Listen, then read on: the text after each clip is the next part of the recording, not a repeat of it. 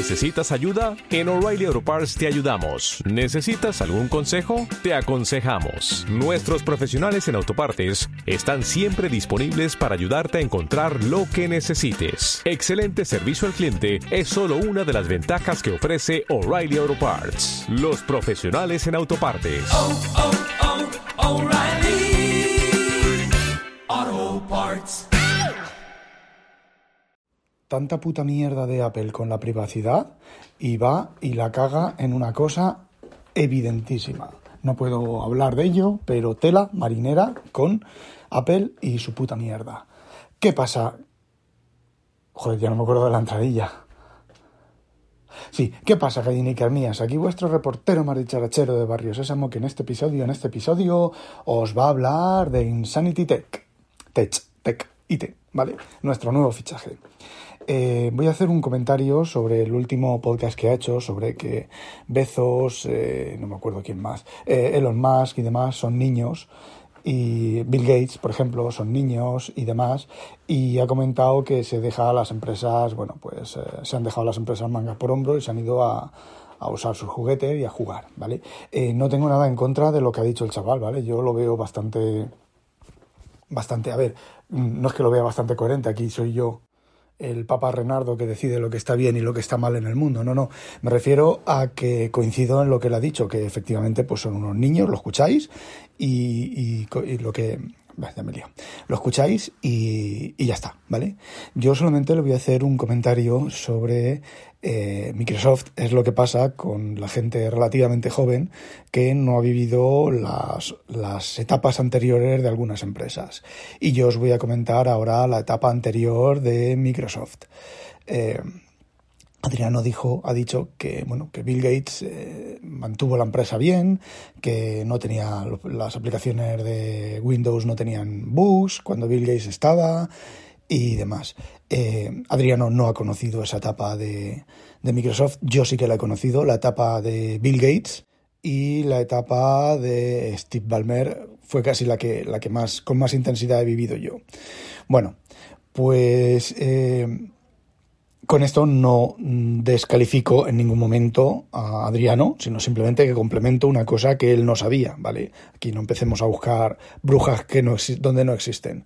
Bueno, pues, eh, por ejemplo, Bill Gates, la época de Microsoft, los arranques de Microsoft y los primeros años, hasta que se hizo una gran empresa y luego cuando era una gran empresa, bueno, pues había un grupo de, personas, estaba el, eh, no me acuerdo, el que, bueno, estaba el que inventó Excel, el que inventó Word, eh, el que hizo Excel e hizo Word, ¿vale? Hizo las cosas chulas, estaba el propio Bill Gates, estaba Steve Ballmer y había por ahí una secretaria que no me acuerdo ahora cómo se llama. Bueno, pues las reuniones con esa gente, los empleados, huían despavoridos. Eran unas reuniones en las que se oían unos gritos y unos insultos, insultos personales, ¿vale?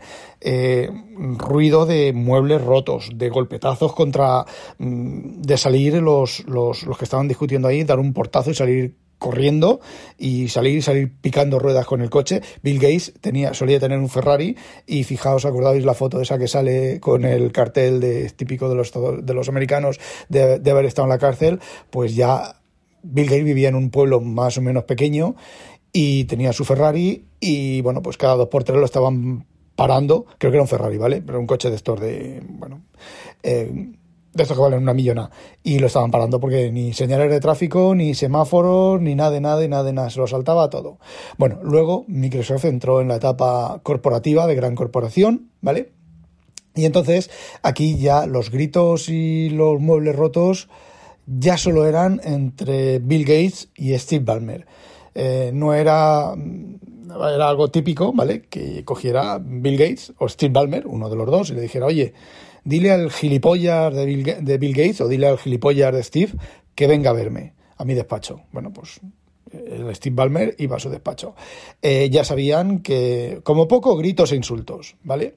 Luego, cuando Bill Gates se fue, Bill Gates, hasta donde yo sé, creo que jamás, jamás le gritó a un empleado, eh, empleado normal, ¿vale? Si era empleado de confianza, mano derecha, secretario, secretaria, pues sí, sí que les gritaba y sí que los insultaba, ¿vale? Exactamente igual que Steve Jobs. Eh, bueno, Steve Jobs creo que no gritaba. Simplemente te decía una burrada y, y te dejaba chafado. Bueno, pues Steve Jobs, la época de Steve Jobs, ¿vale? Después de que se fuera Bill Gates, que Bill Gates seguía estando un poquitín. eh, bueno, pues Steve Jobs en una reunión con empleados, no sé qué pasó, que algo que salió mal, ¿vale? La competencia, básicamente la competencia ganándole por algún lado, y cogió una silla, la estampó contra una cristalera, la silla y la cristalera cayeron hacia abajo, no pilló a nadie, ni la silla, ni los cristales, ni nada. Los empleados se quedaron blancos como la leche. Steve Ballmer solía gritar bastante. ¿Vale? Eso del vídeo ese que sale cantando developer, developer, developer, gritando y luego eh, eh, ahogándose y demás. Bueno, pues eso era bastante típico en Steve Ballmer de, bueno, de liarla así con los empleados, de liarse a gritar, a gritar como un poseso con los empleados. Pero aquel día cogió la silla, la estampó contra la cristalera y estaban en un, en un alto, ¿vale? Y cayó abajo los cristales y demás y no pasó nada, no pilló a nadie la silla volando ni nada de nada. Pero los empleados que estaban en esa habitación demandaron a Steve Ballmer eh, creo que ganaron. No, no, no ganaron. Llegaron a, una, a un acuerdo privado y es muy posible, es muy posible que ese fuera uno de los motivos de la salida de, de, Steve Ballmer, ¿vale? Entre muchas otras cosas de la salida de Microsoft de, de Steve Ballmer fue ese uno de los motivos. Bueno, Adriano, ahora te voy a contar la etapa de Microsoft.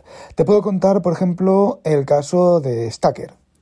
Eh, Microsoft estaba con su MS2.5 creo que era. Bueno, te voy a contar antes la etapa de, de R2. Eh, Microsoft estaba con su MS2 331. Eh, la gente quería actualizaciones, quería mejoras sobre el sistema operativo, pero Microsoft era la reina del cotarro y no actualizaba nada. Llegó Digital Research, sacó el DR2 y que era un, un equivalente a MS2 y era, bueno, la caña, ¿vale? El DR2 creo que era 345, creo que era, o 245, no me acuerdo, y luego sacaron DR25 y aquello, el DR25, vamos, le daba sopa con ondas al MS2 331 creo que era, le daba sopa con ondas en todo, completamente compatible, mucho más rápido, muchas más utilidades, tenía un editor de pantalla completa cuando el MS2 tenía el Edlin, un editor de, de líneas de comandos como el, algo parecido al V, ¿vale? Al V original, que tenías que saberte el comando exacto para hacer y te ponía la línea y decías, vete al carácter no sé cuánto, de la línea no sé cuánto, edita el carácter de la línea no sé cuánto, cosas de esas, ¿vale? Bueno, pues eh, con la salida de Windows 3.1, eh, Microsoft quería deshacerse de Digital Research, en lugar de deshacerse de hacer una herramienta mejor, lo que hicieron fue hacer una trampa en Windows 3.1 que si se estaba ejecutando eh, Windows 3.1 sobre DR2 y Windows 3.1, 3.0 y 3.1 funcionaba muchísimo mejor, mucho más rápido y mucho más suelto sobre mm, DR2, 5 y 6 que con uh, MS2, ¿vale? Eh, hicieron una trampa que Windows, pues al rato de estar ejecutando, reventaba. Y cuando llamabas a Microsoft te decían, no, claro, es que es, es, que, claro, estás ejecutando DR2. Tú ejecutas MS2 y verás cómo nos revienta. Bueno, pues DR2 demandó a Microsoft. Eh, Andrew Schulman encontró un payload eh, secreto dentro de Windows que si se estaba ejecutando en DR2 se esperaba un tiempo aleatorio y reventaba Windows. Esa es la Microsoft de su época dorada. Bueno, el hecho es que con un producto inferior, Microsoft hundió en la miseria a Digital Research. Luego la compró, no me acuerdo qué empresa, la compró IBM, la compró, fue yendo de, de sitio en sitio, el gato me quiere quitar el sitio. Bueno, luego está el caso de, de, Stacker. Stacker fue una empresa que sacó una utilidad, un driver, para añadir a MS2 que eh, duplicaba el tamaño del disco duro. Lo que usaba era, pues simplemente utilizaba tecnología de compresión y guardaba los ficheros comprimidos y cuando los tenía que cargar, bueno, pues reservaba memoria y descomprimía los ficheros. Con lo cual, bueno, pues no el 50%, pero sí un 30% más de espacio de disco tenías. Bueno, cuando Bill Gates se enteró de eso, juntó a todos sus, sus, eh, sus directivos y hubo, fue una de esas reuniones épicas. Bueno, pues Microsoft lo primero que dijo fue, no, no, si nosotros estábamos preparando un producto similar y que va a funcionar eh, mucho mejor y que tal y que cual. Bueno, pues pasaban los meses y el producto de Microsoft no salía. Al final el producto de Microsoft salió. Double Space y luego Drive Space o algo así, era como se llamaba, el, como lo llamaron. Eh, no funcionaba mejor, funcionaba peor. Y de nuevo Stacker pues hizo investigación y descubrió que Microsoft le había robado el producto. Es decir, Stacker, o sea, el doble, doble space era el Stacker, el ejecutable de Stacker envuelto, eh, hackeado y envuelto en un envoltorio de Microsoft con el nombre cambiado. Por supuesto, fueron a juicio, eh, no llegaron, Stacker no llegó a ganar porque Bill Gates hundió la empresa y la cerró. Llegaron a un acuerdo de dinero, se le dio un dinero a Stacker, pero Stacker ya no era nadie. Y Microsoft continuó haciendo su double space. ¿Y por qué copió a Stacker? Muy sencillo, porque los ingenieros de Microsoft no fueron capaces de desarrollar esa tecnología es la época en la que Microsoft le decía a los vendedores de hardware, vamos a ver, eh, ¿tú quieres montar DR2? Vale, pues las licencias de Windows, en lugar de costarte 30 dólares, te cuestan 250 dólares. Me, he inventado los números, ¿vale? Oye, ¿tú quieres montar eh, Novel, seguir, vender Novel Netwear, darle al cliente la opción de instalar Novel Netwear en lugar de nuestra solución de red? Vale, pues las licencias de MS2, en lugar de costarte 15 dólares, te van a costar 250 dólares. Y las de Windows, 300 dólares. Eh, esas fueron las típicas técnicas eh, sucias de Microsoft de la época. Y Adriano, mm, Windows y todos los productos de Microsoft en esa época tenían muchos, muchos, muchos, muchos bugs, muchísimos problemas, que encima no se solucionaban porque eh, como Microsoft era la reina del cotarro, eh, ¿para qué solucionarlos si los van a seguir usando mis productos exactamente igual? De hecho, mm, otro caso mm, típico fue WordPerfect, ¿vale? La, guerra de las licencias de, Office, del editor de textos y la hoja de cálculo. Es cierto que Excel nunca ha tenido competencia por su calidad técnica.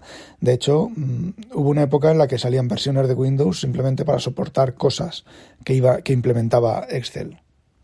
Por ejemplo, Windows 3.11, Windows 3.11 para trabajo en grupo, eh, creo que eran, fueron dos versiones que salieron, y versiones de MS2 antes, eran versiones que salieron para permitir que Excel eh, tuviera más, más memoria y funcionara un poco más rápido con el tema de la virtualización de 32 bits en equipos de 16 bits. Y ya para resumir, todos los productos de Microsoft en aquella época solamente mejoraban y cambiaban características si eh, eh, sí tenían competencia. Ah, bueno, el caso WordPerfect. El caso WordPerfect eh, fue un caso, fue uno de los casos que obligaron a, a los americanos al, ¿cómo se llama? Joder, al esto de la competencia antimonopolio a partir Microsoft y obligarle a publicar ciertas, ciertas APIs. Bueno, cuando el mundo empezó a usar Windows de manera regular, Microsoft sacó su Office para Windows que funcionaba cojonudo, pero ni WordPerfect ni la otra empresa de IBM, ¿cómo se llama? No me acuerdo ahora cómo se llama el otro producto de, editor de texto que competían, eh, podían hacerlo funcionar tan bien como la, la solución de Office de Microsoft. ¿Por qué? Porque utilizaban una API especial diseñada y no era pública y no estaba eh, no, no, solo no era pública, sino que no era accesible por productos de terceros. Por lo tanto, eh, fue competencia desleal, completamente desleal, y eh, bueno, pues WordPerfect llevó a los tribunales a Microsoft. aquí creo que ganó porque mm, WordPerfect no quiso llegar a un acuerdo comercial de dinero creo, ¿vale? No me acuerdo bien.